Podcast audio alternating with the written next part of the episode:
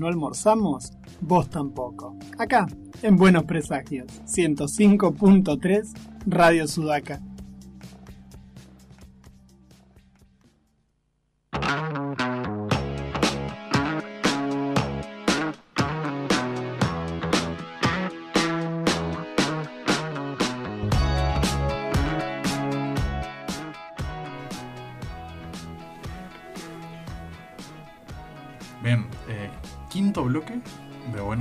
Estoy hablando de vuelta. Dos semanas seguidas. Perfecto. Eh, estamos en vivo. Preséntese, por favor. Lautaro Enríquez, el operador de programa y columnista de anime. Qué grande. Y aparte dicho todo con una prestancia. Y en este momento la tenemos a Bárbara, que ahora ingresa nuevamente al estudio porque estaba como operadora ella. Bienvenida, Bárbara Ingrid Berlamas, a Muchas la gracias. mesa de Buenos Precios. Apreté un botón y bajé una perilla. Y de pronto Y me gradué. y todo funcionaba, claro, sí. Así, pero cuando No, no, acá lo dejó ya todo preparado el Lautaro, si no hubiera sido imposible. dice Nidia Aguilera que ella sí almuerza y escucha al mismo tiempo. Bueno, pero es nuestra envidia, Nidia, esto Claro. es así. Yo no almorcé hoy. Vos nunca almorzás. Vos nunca almorzás. Vamos a poner una base de que sos un pibe que no almuerza. Tenés No, no, que- yo sí como hoy no comí nada más. No, no almorzás acá. No, Yo claro, nunca no te veo acá. morfar cuando No, llegas acá.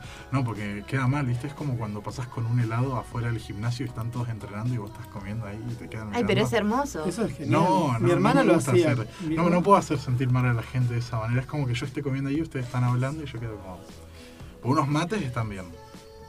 Mira cantas, qué tipo Qué solidario, bondad. qué tipo solidario. Bueno, no estamos acá para hablar de solidaridad, en realidad estamos acá para hablar de un manga y un anime que habla justamente de la codicia. De la codicia en Mm. múltiples aspectos. Porque es un manga y es un anime que habla, por lo menos para mí, de eso, que es Golden Kamui, creado por Noda Satoru, que bueno, después charlemos un poquito más sobre el autor, que tampoco es que ha tenido una gran, gran producción, y que empezó en agosto del 2014, este weekly, en Weekly Young Jump, que era el manga o la colección de, de manga donde salió revistas. serializada Sí, la revista. Que en Japón tenemos esas revistas de varias editoriales donde salen muchos capítulos de mangas acumulados. Y son unas revistas más o menos así, que es muy normal ver a la gente. A mí me encantó el gesto así, de más o menos así en una radio. Tamaño, bueno. digamos, Claro. directorio Yo- telefónico. El tipo- tipo, el tipo Vos sabés que yo entendí algo con el tema de ir escuchando varios programas a lo largo de la gente, es que cuando decís de un tamaño así, yo creo que uno se hace la idea de que estás hablando de algo grande, ¿no? Porque cuando decís de un tamaño así, y depende del tono que le das, creo que la gente se lo termina imaginando. Entonces es una cuestión mental mía que no sé si todo el mundo la aplica, pero es algo... charlarlo en terapia. Bueno. charlarlo en terapia. No he ido a terapia, el capaz que lo así, necesito. el así, el así. charlarlo, charlarlo. El tono importa. ¿Y cómo? Claro, claro, claro. ¿Y cómo era? Era así, vos Era decís, era era viejo, porque también uno dice, era así, y puede ser remontándose en lontananza, ¿no? También. Allá lejos y hace tiempo. Vamos a hablar de robar oro, pero no son los españoles robándonos oro a nosotros, ¿no? Es otra cosa acá. Tampoco son los yanquis robándole oro a los indios. Exacto. No, son los japoneses y los rusos tratando de robarle, robar oro Ni tampoco los yanquis, o sea, a los pueblos originarios norteamericanos, ni tampoco los británicos robándole oro a los hindúes. o cuántas Exacto. posibilidades. Exactamente. No, Mucho robo de oro. mucho robo de oro. Tratar, bueno, ¿querés empezar vos de qué te pareció el anime? Vos que primero viste el anime. ¿Qué te- Bien, qué- eh, ¿Querés yo- contar un poco sobre el margen de la historia, lo que es la historia? Bien, sí, el anime yo lo arranqué a ver en emisión. Yo tengo esa manía de siempre empezar a ver o seleccionar algunas cosas que salen por emisión y lo vi allá en el año 2016 creo que salió la, primera temporada del anime o 2018 no recuerdo bien, pero te confirmo que me vi las dos primeras temporadas, es algo bastante interesante y bueno, se trata de la historia de un soldado que bueno, o sea, tiene la particularidad de ser como súper fuerte y aguantar todo y puede sobrevivir. Y bueno, eh, la historia se centra en él con una chica de un pueblo Ainu, eh, que es una, un pueblo originario japonés. Sí y no, ¿no? Acá Claro. Claro, Barbie- bueno, acá Eh, tenemos la- Estuvimos tratando de averiguar bien cómo el era origen. el tema. Bien, ahí lo tenemos. Bien, está ubicado en 1920 y algo la historia, finalizando la guerra ruso-japonesa.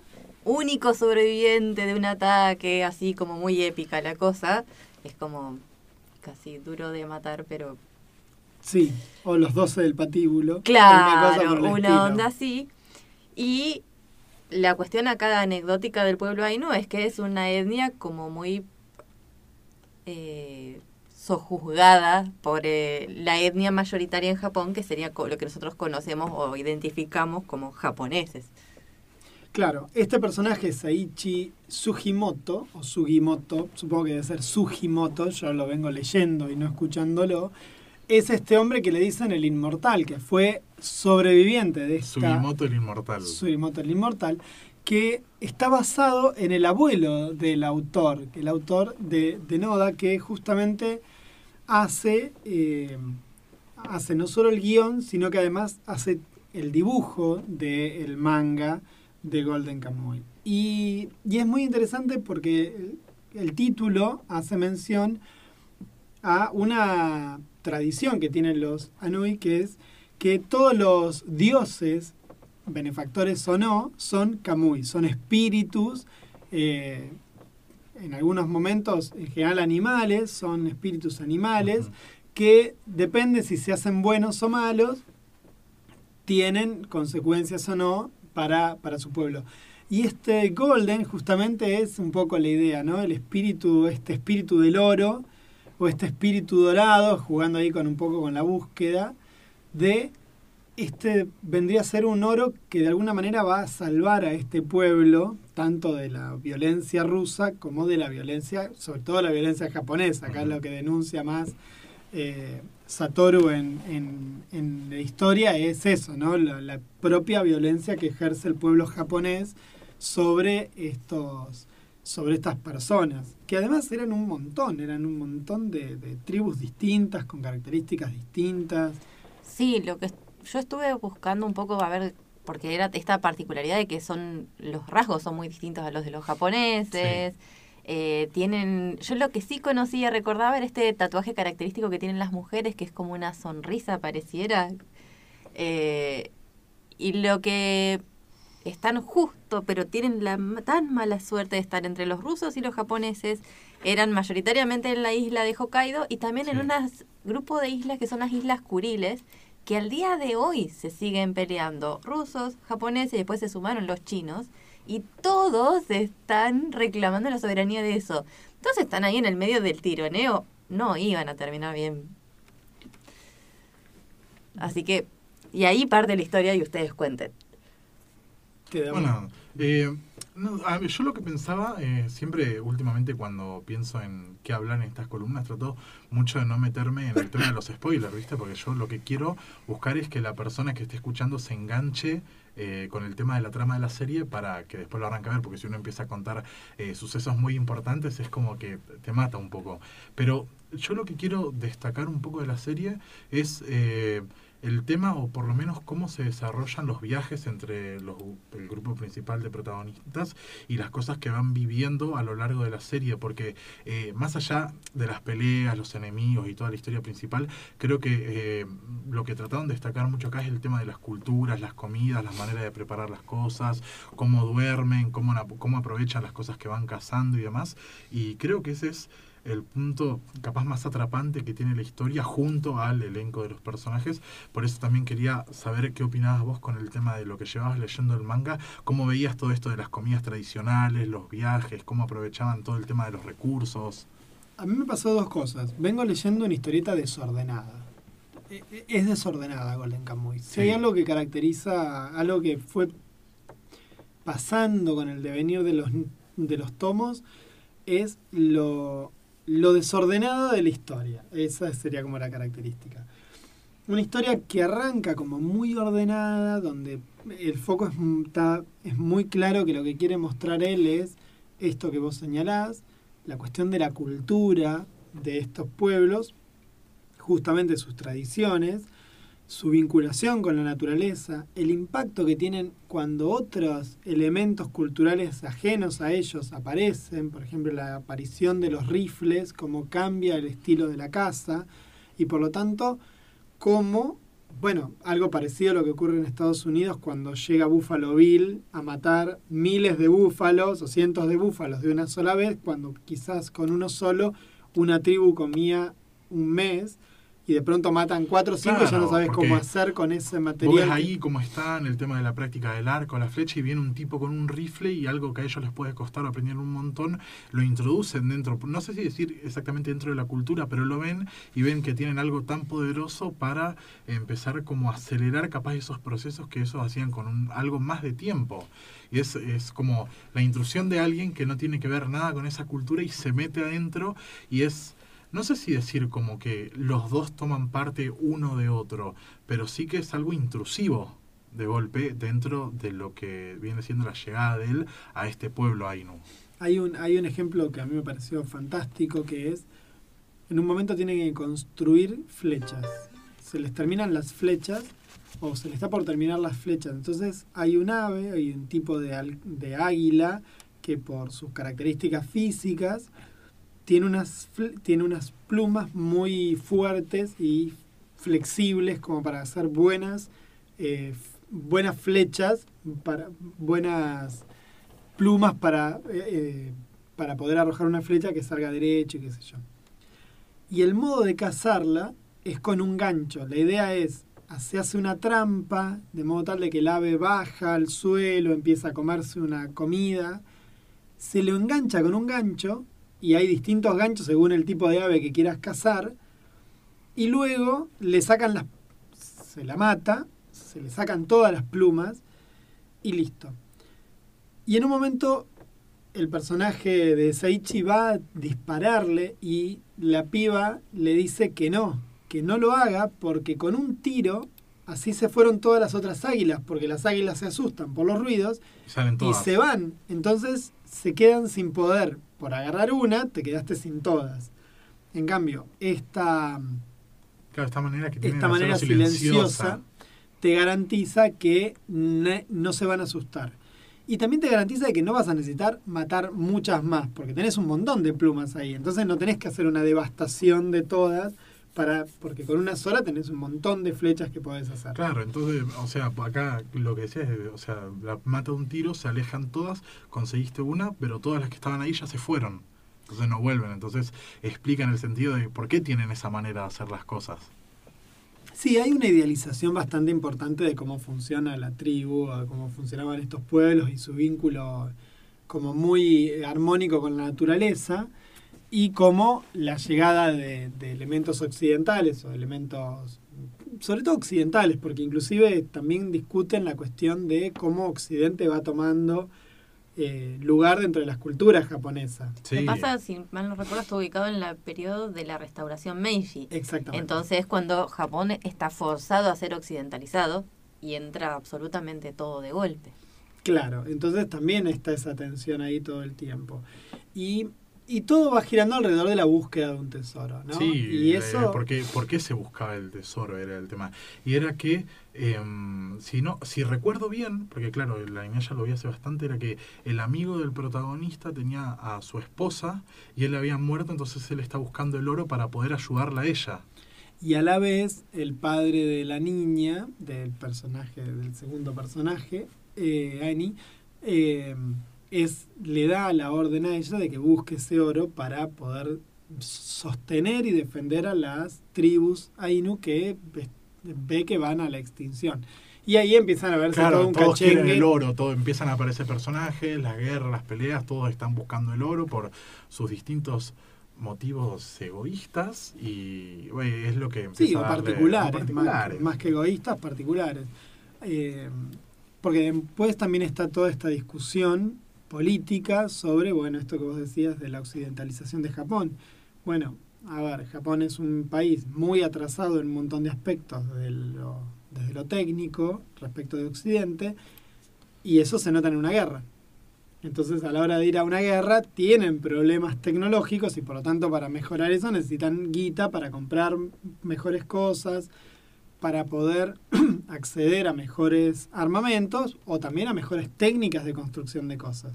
Y esa es la otra parte que a mí me parece súper interesante de la investigación de, de, de Golden Kamuy, que tiene que ver con eh, el muy buen laburo de investigación sobre cómo se va viviendo en la época. Entonces, por ejemplo, si hablan de minería, te explican cómo se hace la minería de carbón en, esa, en ese lugar y cuáles son los riesgos de tener la minería de carbón y qué te pasa cuando estás de qué pasa si hay un incendio, qué pasa si hay un escape de gas metano, qué pasa si de pronto se cae una, se rompe una mina. Sí, y, esas cuestiones técnicas, eh, como estás comentando vos, no solamente se aplican también a la minería, sino que creo va dentro de todo el lore o de toda la historia que hay eh, en general de las cosas que van contando, como veníamos diciendo el tema de la casa, porque lo explican, y capaz que vos lo estás mirando y no entendés absolutamente nada de lo técnico, pero te lo explican para darte ese contexto. Entonces es como que... Eh, tenés por una parte lo que comentabas vos de los desvaríos varios, eh,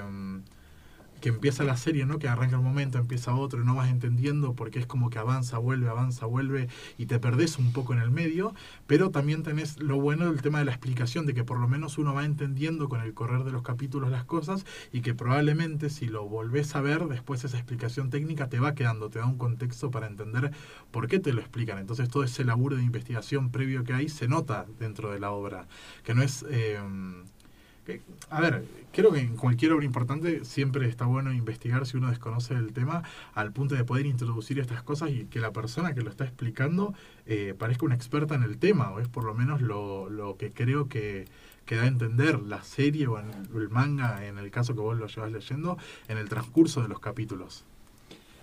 Exacto. A mí me, me, gustó mucho eso, qué sé yo, a mí me parece súper interesante esa parte. Y me dio muchas ganas de pensar cómo sería una historieta de ese tenor aquí, en nuestros pueblos originarios, ¿no? Que, que puede ser sumamente, sumamente interesante para a la hora de, de pensar cómo se vincularon estas cuestiones, ¿no? Porque vuelvo a hacer hincapié no es tanto la obra en sí de, la búsqueda del tesoro lo que me parece interesante, sino todo el laburo de investigación para eso. la información, los detalles técnicos, toda, toda esa cuestión que uno termina aprendiendo eh, parte de esa historia o gran parte de esa historia mirando o leyendo una serie desde un punto de vista eh, capaz no tan fantasioso y un poco más realista. Una de las cosas que quería señalar es que todo esto está supervisado por un lingüista eh, Ainu, el, que se llama Hiroishi Nakaga, Nakagawa y está nombrado en absolutamente todos los tomos, junto con una muy importante bibliografía de donde él va tomando datos, donde no va tomando datos, para poder construir el, la ambientación. Y bueno, supongo que igualmente lo que tiene el manga, como muchos mangas, es que cuando están hablando de una parte técnica o aparece una palabra, seguro que en el manga iba una anotación que si después la buscas al final de la página o a lo último, te detalla qué significa cada una de esas cosas que está contando, ¿no? No, en esta versión que tiene Panini no. y ah, eso es un bajón. Es un bajón la versión. Sí, porque son cosas de las editoriales, supongo. Porque es una decisión editorial hacerla. La, hay una versión online por decirlo de modo elegante, que tiene eso, entonces me la descargué para poder mirar después las, algunas notas más. Hay algunas observaciones muy chiquitas, pero eh, las notas eh, las notas en general no están. Lo que estaba mirando es que no van a ser 23, van a ser 30 los tomos. O sea, yo me acá en teoría hasta el 23 era el que yo conseguía, que pensé que existía, y va a haber hasta el 30. El último, último es el número 30 que sale el 17 de junio. El 29 salió el 19 de abril del 22. O sea que le falta un rato todavía como para terminar acá en Argentina, porque en Argentina está llegando por el 16 recién, está a la mitad. Claro, y al ser weekly hay un capítulo por semana, así que hasta el 17 de junio que dijiste, hay quedan una parte importante de capítulos. Yo supongo que esto es lo que tiene eh, el tema de ir cerrando una obra, ¿no? Que dependiendo de qué enfoque le esté buscando dar al final, a veces se puede acortar o alargar dependiendo eh, también de la recepción que tengan los fans, ¿no? Porque parte importante de construir una comunidad siempre creo que es escuchar eh, lo que dice la gente que va leyendo la obra. Así que supongo que eso es lo que le va dando el pie para alargarlo un poco más o acortarlo, dependiendo de cómo esté buscando cerrar la obra. voy por la mitad, o sea, recién la, vengo leyendo menos de la mitad y ya es un despiole, no me imagino 30 números más. Lo, lo que me, me, pareció sumamente interesante, ya te digo, durante toda la obra es esto de el uso de lo cultural, cómo va todo el tiempo explicando cuestiones de las casas, de la pesca, de cómo viven, de los contextos. Eso, eh, siento que, en, a ver, acá no, no tanto, es, voy a hacer algo capaz una, una contextualización un poco más general, porque no yo conozco y es normal conocer gente que lee, pero yo tengo, por ejemplo, muchos amigos y amigas que no, no son de leer muchos libros y demás, y creo que este tipo de obras, tanto eh, el manga como el anime, es una buena manera, eh, sabiendo, ¿no? Eh, conociendo estos detalles que está supervisado por gente que conoce y que ha vivido estas épocas, aprender cultura de una manera diferente. Eh, usando el entretenimiento o una obra que cuenta esta historia particular para también conocer cómo son las culturas eh, de estos pueblos originarios. Sí, que además están súper lejos de, los nuestros. Por eso me parecía interesante pensar si podría hacer algo así acá. Porque además sería una manera interesantísima de poder introducir las costumbres de nuestros propios pobladores originales. Cosas que yo en lo personal desconozco en un montón de, aspectos. No, desconozco si existe igual alguna obra eh, actualmente que hable de esto.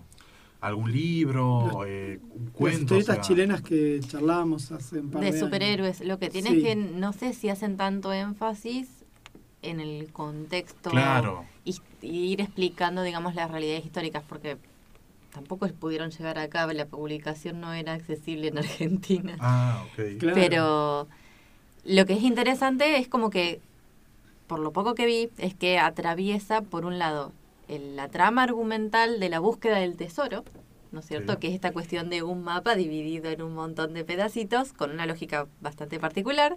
Claro. Por otro lado, ir contando el, esta cuestión de la historia y la idiosincrasia del pueblo Ainu, que está desapareciendo, y al mismo tiempo la realidad que los atraviesa a todos, a los rusos, a los japoneses Sí. y a los Ainu, de que están choques de civilizaciones. Sí, yo cuando empecé a ver el anime, el tema del, del mapa, de cómo se arma el mapa, es bastante choqueante. Porque, o sea, el Es tema para conseguir No es innovador, pero- No, no es innovador, pero eh, es, como, o sea, eh, es como que tienen que matar gente para armar un mapa, porque están el mapa está grabado en distintas partes en cuerpo de los presos.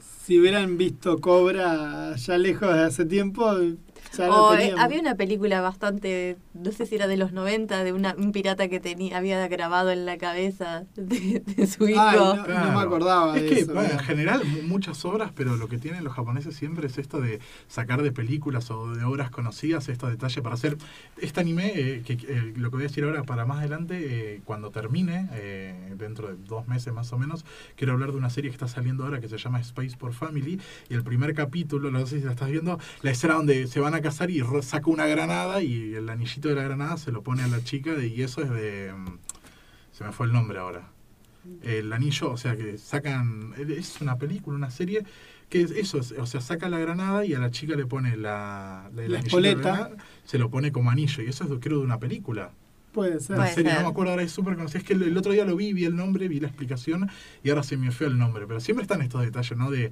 sí, sacar estas cosas- inspiraciones sí, estas- artísticas. venga, los deditos. Tarantino es un experto en eso. Eh, Tarantino hace, Sí. hace una. Hizo su honor. obra de eso. Exactamente. Pero bueno, a mí me, me parece súper interesante Golden Kamuy. Es una historieta que, como siempre, recomendamos cosas que vienen, que podemos conseguir acá.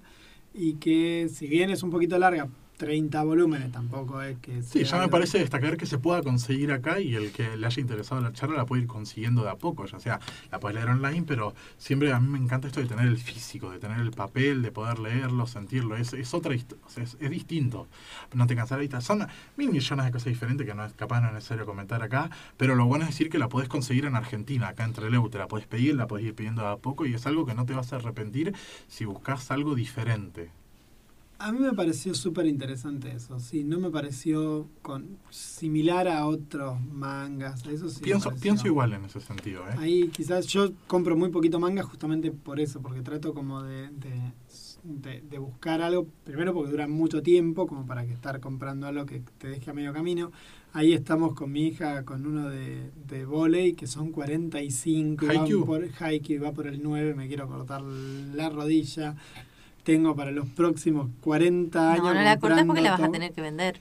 Claro, te, claro, para comprar todos los números y es eterna, 45 tomos, no se termina más. Un ¿no? diseñador de interiores, un mueble con esos cuadraditos y vas poniendo los tomos. Es que el problema es que mi hija se va a ir de, de- de- de mi casa antes de que terminemos la serie a ese tiempo, porque de 45 tomos Sí, no. es- son casi es 5 mucho, años a uno mucho. por Pero mes. vos decile, yo te compro hasta que sos mayor de edad. Después lo continúas vos. No, porque después yo voy a querer tener la colección. Claro. no, el problema es que voy a yo tener- pienso igual Voy que a vos. tener 30 tomas dentro de mi casa y decir, me faltan 15. La madre que lo tiró las patas, voy a tener que ir a comprarla. No, no, ese es el problema. Aparte de los detallitos que tienen los mangas, igual que muchos cómics, es cuando vos los apoyás en la pared van formando un dibujito. No, bueno, este no, este creo que no, así que tampoco le daría tanta, pero tanta importancia. Bueno, Bien. listo, cerramos aquí por esto y de también vamos, Kamuy. Ya eh, cerramos acá de Golden Común, recomendamos muchísimo y ahora vamos a escuchar a Queen con Lazy on Sunday Afternoon. Es súper corta la canción, no la conocía. ¿No la conocías? No, Ay, es una gastada preciosa a la, a la, a la cultura victoriana de la cual Freddy quería meterse. Así que Tiene- ahora, Creo que tiene el, el- el archivo tiene el nombre 5 y la canción bien, perfecto. y ahí la tenemos a Barlamas haciendo operadora, cuando quiera Barlamas. Operadora, conductora y todo hizo hoy. Todo.